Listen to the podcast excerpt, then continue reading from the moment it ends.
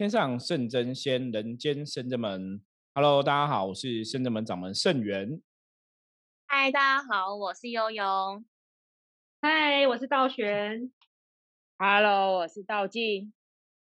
今天哈，大家如果看 YouTube 影片会看到我用录音设备来录哈，因为之前有发现人家视讯好像可以使用，我们也来尝试一下哈。那希望说大家在听 Podcast 的朋友听起来声音的品质会好一点哦。虽然远端录音还是有点，当然没有像直接录音设备录那么清楚啦。哦。所以希望大家如果在听这个 podcast 的朋友有任何意见的话，都可以跟我们分享哈。加入圣智门的官方账号的 line 哈，然后就可以跟我们取得联系。好，我们今天要来分享的话题是什么？是最近很常登场的济公师傅。对，来聊一下关于济公师傅哈，因为我们知道其实。坦白说了哈，我们之前聊过很多次哦，关于神明的故事啊，也神明降价等等的。那我们也有跟大家聊过济公师傅的部分哦。我说你去判断一个神哦，什么叫做神，或者说你在看一个机身的时候，你怎么去判断这个机身接的神是真的神还是假的神？哈，那为什么今天会从济公师傅来跟大家讨论？哦，其中之一当然是圣人们最近就是济公师傅哦，很常来哦。我们之前有带二四六都会来。对，哦，礼拜二跟礼拜六，技工师傅固定，我们现在是用视讯可以问事情，所以各位朋友，如果说你有问题想要询问的话，哈，礼拜二、礼拜六是可以预约，哈，技工师傅视讯问事情。那相关链接在深圳门的网站里面都看得到，哈，就是该怎么进行。然后礼拜四的话，哈，就是今天晚上，哈，今天晚上是礼拜四晚上。八点的时候哈，我们金公师傅会有来个开示哈。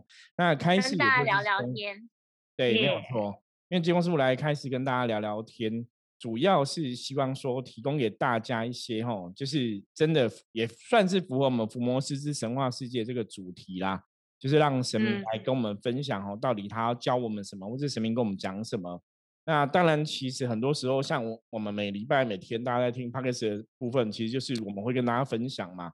那礼拜四的部分，我们就是让神明来教大家，那我们之后再吸收，之后再来跟大家陆续分享哦。那最主要就是说，其实末法时代哈，当然宗教信仰我们觉得非常的重要，因为尤其像现在台湾疫情这么严重的状况哦，大家其实都没有办法去庙里拜拜了。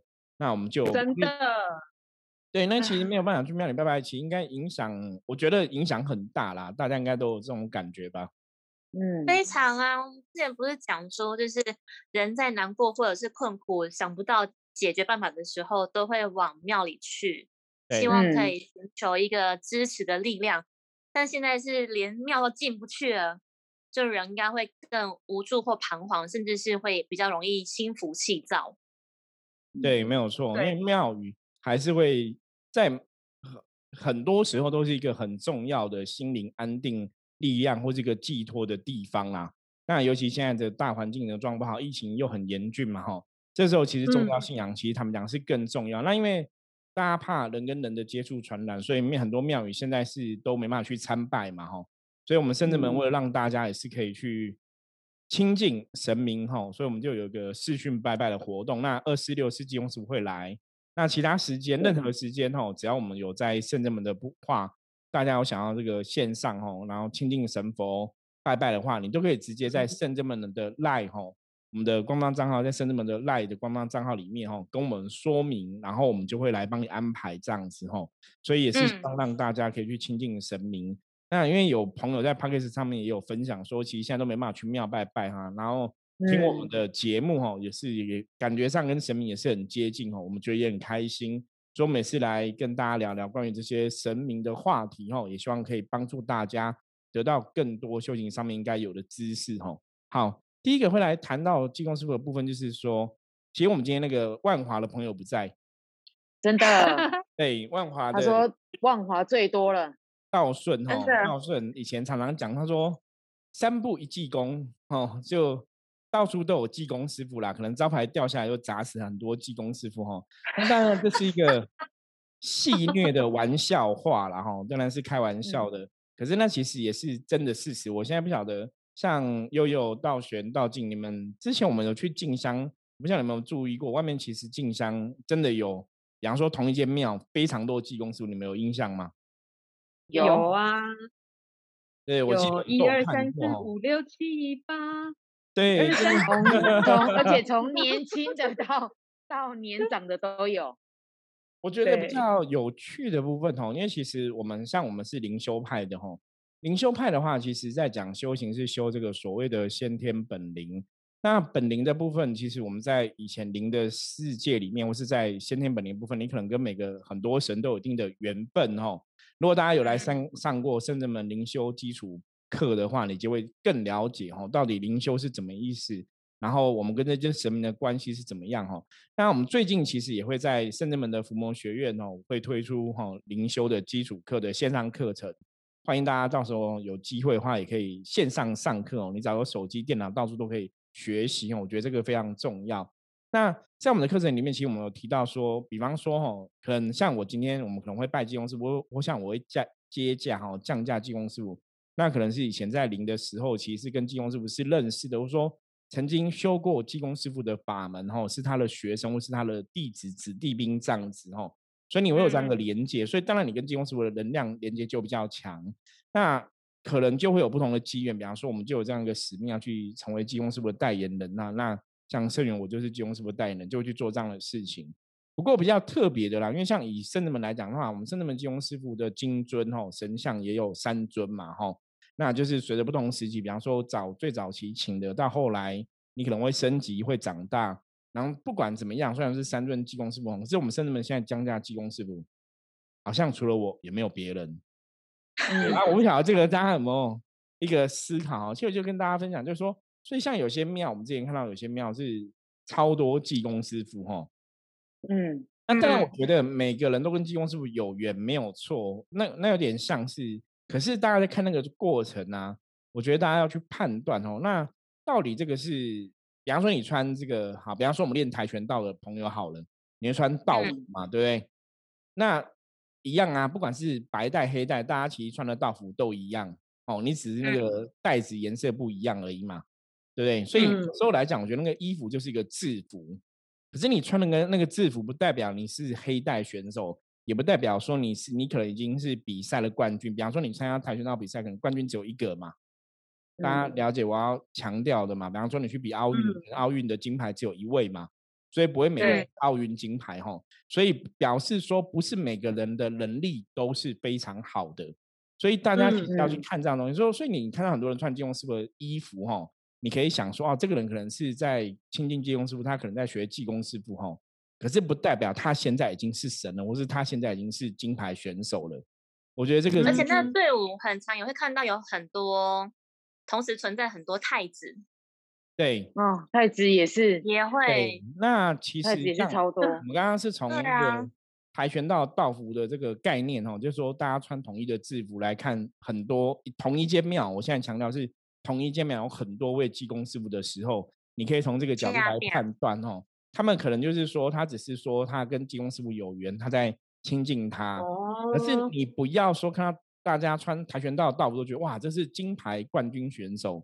你不要从这个角度来判断，什么意思？就是说，虽然都穿济公师傅的衣服，他一定有济公师傅的能力吗？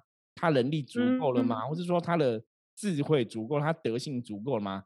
可能是还在学习哦，所以我觉得这是一个第一个今天要跟大家分享观念哦，不要看到那个衣服就觉得哇，这就是济公师傅，然后把它当做神哦。那另外一个重要部分就是说，如果你今天是那些庙宇的朋友，你穿济公师傅的衣服，你也要去判断说，你到底真的是不是有接到神，我说你你现在是还在学，还是你只是穿了这个制服而已哈？我觉得这是很重要的观念，而不是说你穿了衣服觉得哇，这个穿了这个神的衣服就一定是神哦。因为这种东西很重要，因为大家会去误解哈。因为有些时候，像我们深圳门技工师傅看到这种状况，有时候都会摇摇头，很无奈。就是有些人可能真的只是 cosplay，你知道吗？哦，对，cosplay 神明嘛，你穿个神明的衣服，就不代表你是那个人物嘛。大家如果看那种 cosplay，你看人家那种玩游戏呀 cosplay 的部分，他也不会是那真的那个游戏的主角嘛，他只是穿那个服装而已吼。所以我觉得很多朋友，你们在接触修行或是灵修朋友，你可能在接触修行上面来讲，真的要有自己的智慧，然后要去了解。但是师傅就是因为大家众生或者是那些不是这么了解人，他们就是外行，就是看热闹啊。对。所以不会去了解理解这么多，所以就会觉得看起来有一个形象，好像就是这么一回事，不会去知道说，好像可能一个班级里面其实只可以有一个第一名，或者是只可以有一位技工师傅，大家不会去懂得这个。逻辑或者是规则吧。对，所以，我们今天才要跟大家来分享啊，希望大家听今天节目之后就会学会了哈。所以，像刚刚就要说什么很多太子哦，因为我们以前曾经讲过，因为技工师傅的部分，如果你没有一定的智慧去判断呐，你要去 cosplay 技工师傅，基本上是比较简单的，比较好演绎。对，比较好演呐，就走路摇来摇去啊，然后三三八八，手上提着酒，手上提着酒，然后乱讲话，然后讲的不好 也没有关系，你懂吗？就是你要你要穿衣服也可以，对，你要扮演别的角色吼，你可能要扮演的很庄严、很像嘛。可是金庸师傅就是你随便扮演，你扮演错了，人家也不知道你错，因为人家觉得反正他就是疯疯癫癫的，所以是最好演的。那所以换个角度来讲，就是如果无形的想要骗你，想要装神弄鬼，我们讲说无形要装神弄鬼，基本上扮演金庸师傅也是最容易的。嗯哼，对。所以这个时候就是说，为什么技工师傅到处都会有这样子？我觉得最主要这是一个原因。可是像我们刚刚讲，就是那那一些人为什么要去？我们可以来探讨说，那些人为什么要去？就是不会装会嘛？就是因为我觉得他们装那个，嗯嗯，你说，我说再来就是那个公庙里面，或是那个主事者怎么可以允许？就是班级里面的小朋友没有守规矩？或者他们的班规就是跟别人不一样，可以同时有十个第一名这样。那可能他们的一直以来都是这样子吧，就是要培养很多的，对啊，然后每个人可能都带技工师傅的使命。哦，应该讲说，有些时候是因为我觉得人是需要被肯定的。嗯，所以有些庙宇它可能就是借由这样一个状况，然后你是我给你提供什么衣服穿，我去肯定你，所以那个当事人哦，他就会比较去认同这一间庙哦。对，那比较认同加强连接。对，那没有比较认同之后，讲难听点，比方说这些庙可能跟你讲说，那你买金公师傅的衣服可能要两万呐，那你可能因为你是金公师傅，买个 扇子可能要一万呐，那你要佛珠啊，是你要酒酒壶啊。对，其实我讲的不是。骗人的其实是事实，就是有的，因为他把你赋予一个生命的价值，那可能他就会比较好从你身上去赚取一些费用，就对了吼。我觉得这也是一个事实的状况，所以大家要去了解这个状况，要去判断。那我觉得这是一个，当然就是说，因为有些时候你这些朋友你自己很需要人家去认同你，所以你当然就会说借由这样的状况去表达一种认同。可是比较重要是，我觉得自己你自己在当下，如果你是在里面也是穿金庸师傅的衣服的人，你自己要去了解到底修行金庸师傅是怎么样的状况，你自己也要清楚了解，那你去做这个修行的事情，才不会真的说搞自己搞了不搞不清楚自己在干嘛，然后可能胡搞瞎搞，那这样其实我觉得就不是很好。就会变成像刚刚师傅讲的，如果你不知道为什么而做这件事情的话，就会变成因为别人这样做，所以我跟着做。对，因为你做到之后会失去失去到底做这件事情的意义啦，或者是它有到底有有没有那个效果，是不是正向的效果跟影响力？没有说，因为修行里面其实会比较伤脑筋的一点哦，就是说，如如果你自己不了解的话。在这个过程里面哈，因为你你自己也想要透过这样的状况去肯定，所以很多灵修的朋友常常会陷入这样的迷失哈。比方说，我可能在这个修行的过程中，透过打坐、透过灵动，可能跟哪个神有一些连接。那你这个连接是代表说你是跟这个神有缘而已呢，还是说你是要当他代言人？基本上它是不一样的，因为很多时候只是说哦，这个是你的老师，这是你的师傅，可能是教你功课。可是你会功课，也不代表你一定会去。比方说，我有我以前也学过跆拳道，我也会踢跆拳道，我也你也会有些哦跆拳道的武术的能力就对了。可是也不代表你一定就会去拿到冠军，成为一个代言人嘛。嗯，我觉得这个要分辨清楚，因为修行最终你还是要回到自心，就是你是修自己。对，那你有机缘成为为代言人，我觉得那当然很好。可是你要真的了解再去做这个事情，而不是说。其实你自己可能还是一知半解，那个就会很可怕。可是很多就是在台湾传统公庙走久的，都希望自己能变成神明的代言人，因为这样才会受到别人的瞩目，或是呃有这种有一种骄傲吧。嗯，对，或者是有些人会觉得，会觉得这样子其实应该是累积自己的一种福报的方式，会不会？哦，对，我觉得，我觉得道玄其实讲到重点哈，因为有很多人为什么都会希望说自己可能会成为一个神明代言人？我觉得在某种程度来讲，他其实透露出来说，这个朋友可能自己的信心是不足够的，所以你必须借由这样一个外在的东西去给自己一个，好像有点像自我肯定一样。对，可是其实你这样就是偏颇了修行的道理啦。因为我们讲，你看，其实像我们深圳门，其实我们讲的是本灵的修行，就重点是你把你的本灵练好就很厉害。你看，像以若以深圳弟子来讲，我们大部分都是自己的本灵在做事嘛，除非是真的特别时刻需要神明帮忙的时候，我们才去接神嘛。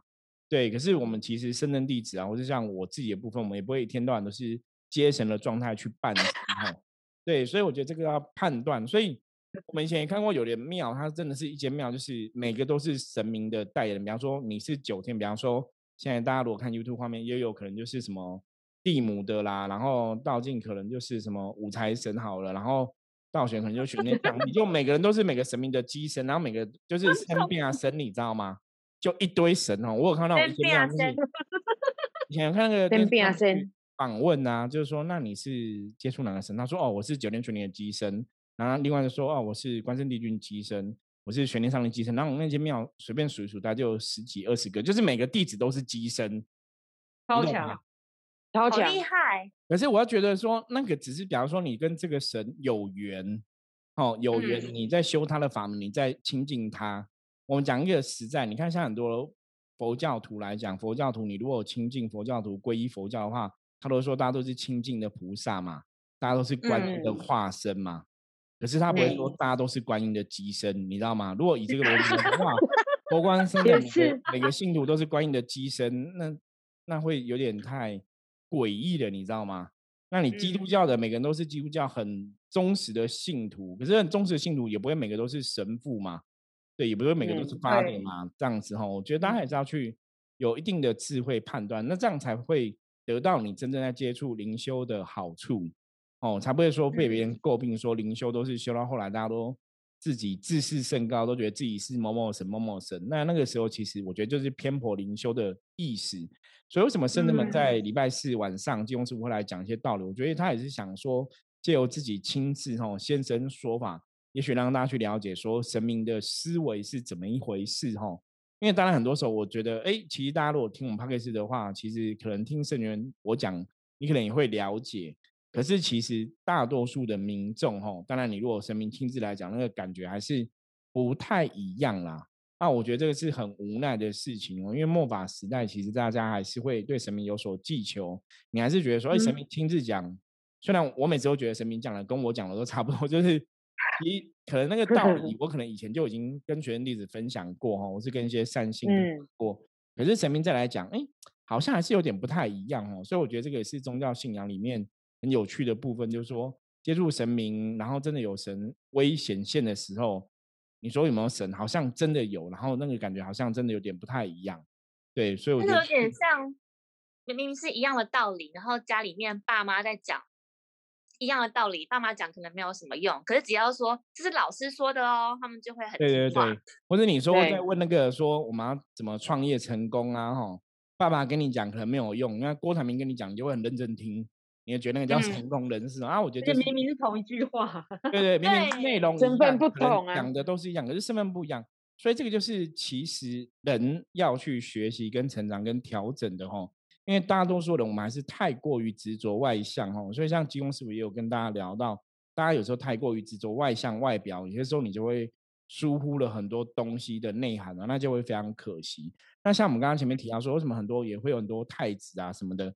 其实很多时候，大家灵性，我们的灵性，人人家讲说人之初性本善嘛，所以原则上每个人的灵性，通常如果跟修行有缘分，大部分人都有所谓的赤子之心，因为赤子之心是比较比较纯真的，比较自然的，所以大家其实多少，你看很多灵修朋友，基本上大多数像我们现在，大家如果看到画面上，我们四个人也是都有赤子之心哦。我觉得甚至们每个人都有赤子之心，可是我们每个都有赤子之心，也不会每个都去接太子，你知道吗？可是有些庙人就是有赤子之心，比方说，如果以灵界来讲，吼，灵修派的说法里面，本本来灵界就是有很多所谓的仙童，你知道吗？像寿翁有一堆仙童嘛，然后每个吼福禄寿吼，每个翁都有很多仙童。所以 天界也有听说，不管是五百仙童、九百仙童，我们都听过这种说法吼。所以仙童很多，所以仙童他讲话的样子，他表现样子，如果你没有智慧判断，你会觉得他看起来跟三太子都很像。所以很多人就以为说，那这个人灵性来了，他彰显，他还表现仙童，他就是三太子，所以会不一样。之前我记得道静有分享过一个影片嘛，他说他是太子啊，然后帮人家在什么按摩啊。躺在地上，然后脚踩在人家身上啊，然后踩踩什么属西部什么之类的，哦，那个就是画面，我们看到就傻眼哦。所以，因为为什么傻眼？因为神，OK，神会做神该做的事情，神不会去做一个没有就觉得很不 OK 的动作样子，你知道吗？没有智慧，对，那个样子就是你你看了就会觉得不舒服了，怎么会是神做的？我们常常讲，就是一般人都不会做的神，怎么可能会去做？对，因为正能量只会让你有正面的感觉跟感受嘛。正能量是这样子嘛。那如果这个感觉、这个动作，你一般人都觉得这个动作是一个不太礼貌的，或是一个不太优雅的动作，你人可能都不会做了，神怎么可能会做？哈，我觉得这个是会比较诡异。所以像我们看到那个画面，我们就觉得哦，这个有点特别哈，有点特别。嗯，那你说那个是三太子吗？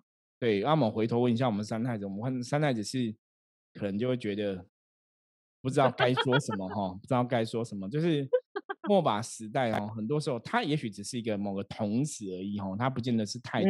让大家看到说啊，我讲话好像我们现在就可以那个，请我们画面上的其他三个朋友来示范一下太子好了。啊，等下退来，等下退来，等啊，怎么退来？等下退来。退，还是卡贝卡贝卡贝卡贝，对对卡贝，是姐姐，是姐姐，是姐姐。你看，对，大家都会哈，大家随便是姐姐，是糖糖，你会会，你会会不应该这样。他呢？他呢？后面的叔叔，后面叔叔会打哦，后面这个叔叔打哦。好，嗨，你也嗨。好，其实他们三个都在演，大家看得出来吗？你如果我没有跟你讲他们在演哦。如果他们很认真在演，然后我也跟你讲说他们是三太子的话，你可能会觉得是三太子哦。所以我们三位太子吗？对，三太三太。这就是末法时代哈，大家要有智慧去判断啊。我觉得这是非常重要的东西哦。所以今天简单跟大家分享一下这个济公师傅跟太子的部分，大家还是要去判断真假。太够。我想要发问师傅，那像这样子，我们这样看下来吗？知道他们其实是在做不是这么正确的事情。那如果真的有比较无知的信众或者是民众去听信或相信的话，那那一些他们所谓的神职人员不会有因果吗？当然会有因果啊，当然会有因果，因为你讲的话害了别人哦，造成某些因果，其实就是这样子牵连而来的啦。所以人在做事情、说话，其实都要很小心。比方说，你今天。讲一个话让别人去杀人，那个叫教唆杀人，那也是不好的嘛，吼，教唆犯罪。所以其实每个人对自己的讲话要小心。我说，我们常讲嘛，人不能误人子弟。如果你误人子弟，吼，其实那个因果的承担是蛮严重的。那尤其是神职人员，吼，更要特别注意跟谨慎，因为那叫知法犯法，罪加一等。那当然，很多人在这个当下，其实当事人可能那个机身，吼，或者说那个那个代言人自己也搞不清楚啦。对，所以我觉得，不管如果你今天是真的成是一个神明的机身，或一个神明的代言人吼，其实大家真的，你真的要多听多看多学，你知道吗？就是你真的要让自己成为一个，不要说我们要成为一个非常聪明的人，可是你好歹该有的知识、正确的知识、正确的观念吼，我觉得还是要具备。因为像以前我们也有一些朋友，他是西方吼讲能量啊、心灵学啊、星座等等的。他们也是要成为一个老师的话，其实也是会再去吼，真的去钻研精进自己的专业。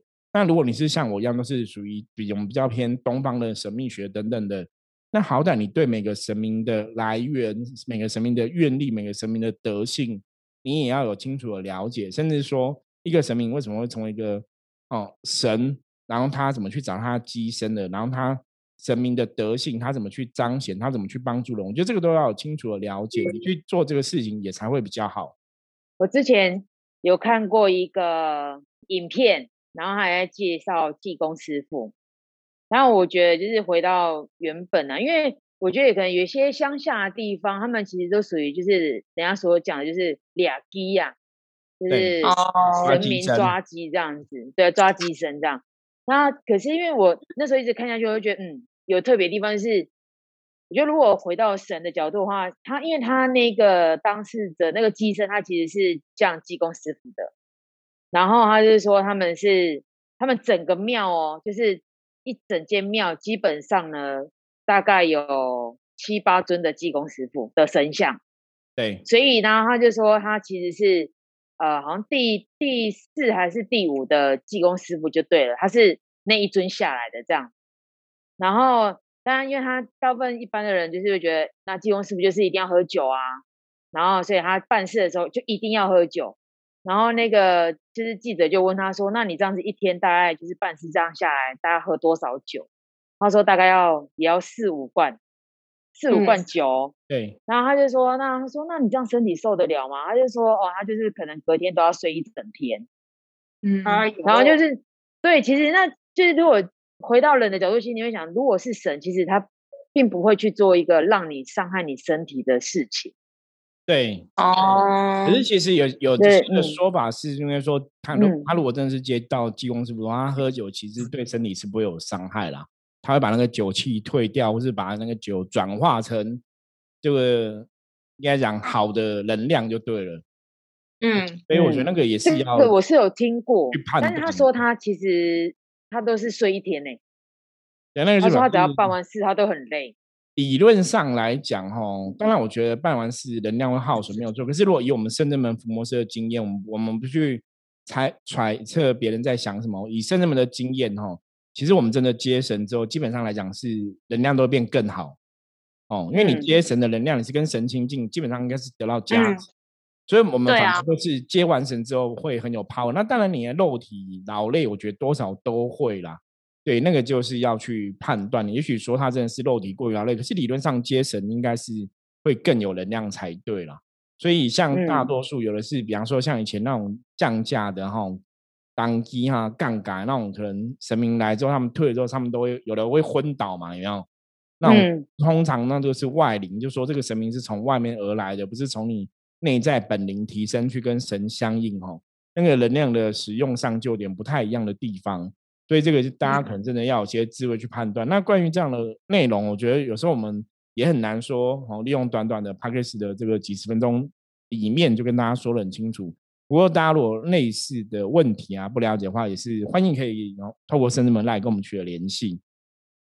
那我们最后来跟大家分享一下，那深圳门的技工师傅啊，最近就是常常来嘛。你们觉得深圳门的技工师傅哦，你这样接触下来，你觉得金庸师傅有什么不一样的地方？说你们从金庸师傅身上学到什么东西？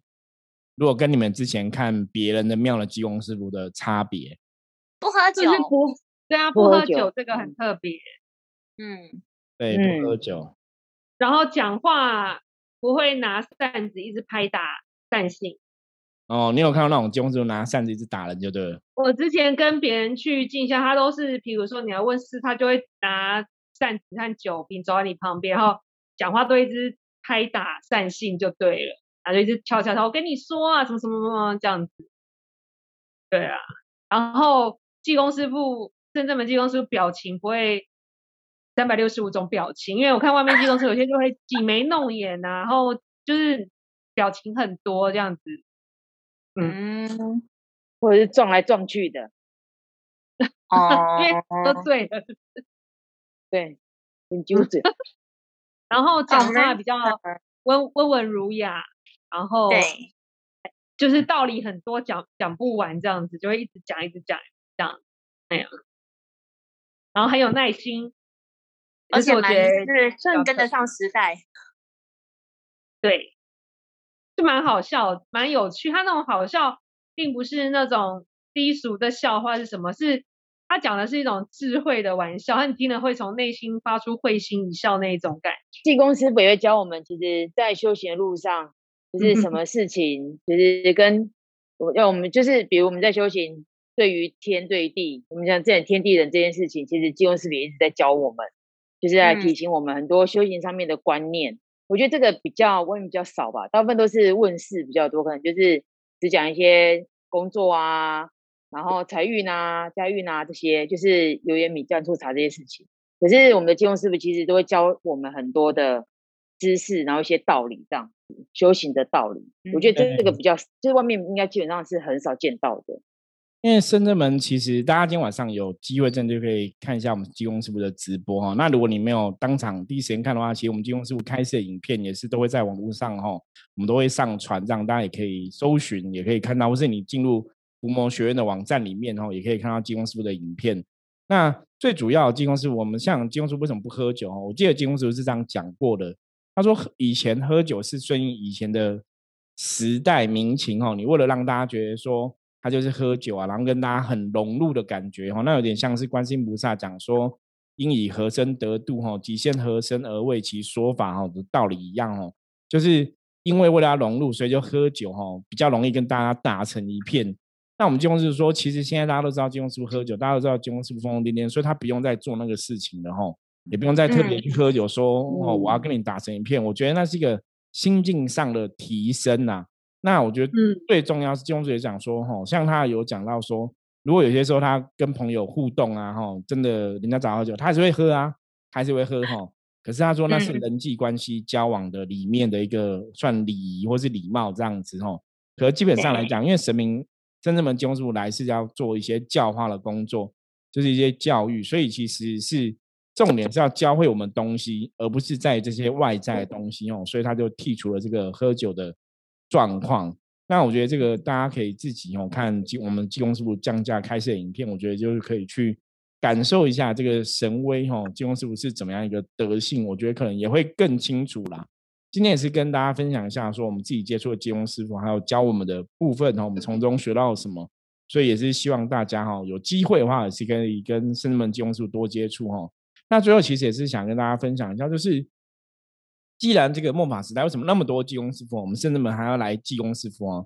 以前我们自己也有弟子有这个疑问呢，因为觉得大外面技工师傅很多都是装神弄鬼，都是骗人的啊。我说其实这样子，你才就是讲到问题的重点，因为就是。因为外面很多假的，所以我觉得可能真的，你就还是要让大家知道一下真的济公蛋是长什么样子哦，大家才不会说被外面很多假的哈欺骗。所以我觉得这是深圳门济公师傅来的其中之一个原因。那另外一个比较重要原因就是济公师傅常跟我们讲一个重要的特质哦，个性就是开心跟自在哈。因为修行这件事情，他常常讲说，当你是开心的时候，你就会有正能量。那你有正能量产生之后，自然你就会有正能量的结果哈，你的运势就会吉祥哦。所以修行这件事情哦，包括大家在做灵修，在做修行的功课，一定都要开心。有开心的时候，你才会得到好的状况，那最后才会有好的结果。所以济公师傅其实来最重要是在传递这个开心的能量哈，这也是深圳门济公师傅哈，我觉得很厉害的地方哈。我觉得就是现身说法，让大家去了解什么叫开心跟自在。好，那我们今天的节目哈就到这里啊。如果大家如果有任何问题的话，也欢迎加入圣人们的 Line 跟我们去联系。那我们就下次见。大家如果今天晚上有空的话，可以看一下济公师傅的直播哦。我是圣人们掌门圣元，我是悠悠，我是张璇，我是道静。我们下次见，拜拜，拜拜。